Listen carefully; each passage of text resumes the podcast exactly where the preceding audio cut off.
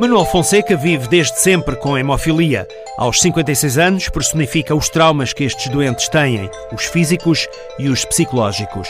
Dos anos 90, lembra as contaminações. Ainda assim, conseguiu escapar ao vírus da SIDA. Por muita sorte minha, não sofri, não. Claro que não me escapei à, à hepatite C. Isso não me escapei e quem fez derivados do plasma não se escapou. É certo que acho que ninguém se escapou à hepatite C. Quanto ao HIV, felizmente, não sei como, mas escapei. E uma das bases da infecção com HIV partiu os fatores liofilizados, que vieram do outro país, com menos cuidado na sua preparação e desinfecção. E, portanto, os meus colegas que tiveram o azar de serem tratados com esses produtos não se escaparam, não é? Infelizmente, para ser honesto, nem gosto muito de falar sobre isso. Fora a parte psicológica, Manuel tem no corpo os traços da hemofilia. De criança, guarda muitos traumas que começaram logo quando ninguém identificava a doença. Diziam que havia ter um problema ao nível das veias, ao nível do sangue, e alguns dos médicos diziam que eu tinha um problema porque as minhas veias estavam muito à superfície da pele e, portanto, sangrava com muita facilidade. Só mais tarde foi possível perceber a falta de um fator coagulante no sangue. A nível articular, quando me identificaram verdadeiramente que se tratava de hemofilia, eu, a nível articular, já estava completamente destruído. Ao nível de tornozelos, joelhos, cotovelos, já estava completamente destruído. Eu tinha recomendações para a minha mãe me colocar sacos de areia do mar quente em cima dos joelhos e dos tornozelos, porque aquilo era um entorce e tinha que levar calor.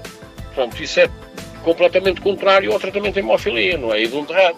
Devia levar era gelo, não era, não era calor. O pequeno Manuel Fonseca tinha, entretanto, desenvolvido artropatia, a doença das articulações. E a artropatia na hemofilia surge quando o número de derrames é, se torna elevado nessa mesma articulação e quando esses mesmos derrames não são tratados atempadamente ou são tratados de forma desadequada, que foi o meu caso. Manuel está agora reformado por invalidez e tem dificuldade em falar de todas as dores que sofreu ao longo da vida. Tenho deformações articulares ao nível do tornozelo, joelhos, cotovelos, ombros. A bengala é um apoio que não dispensa nos momentos mais críticos para amparar as marcas da hemofilia que só agora, nos últimos anos, conseguiu estabilizar. Apesar deste percurso, Manuel não é alarmista e garante que qualquer doente tratado atempadamente já consegue ter uma vida normal.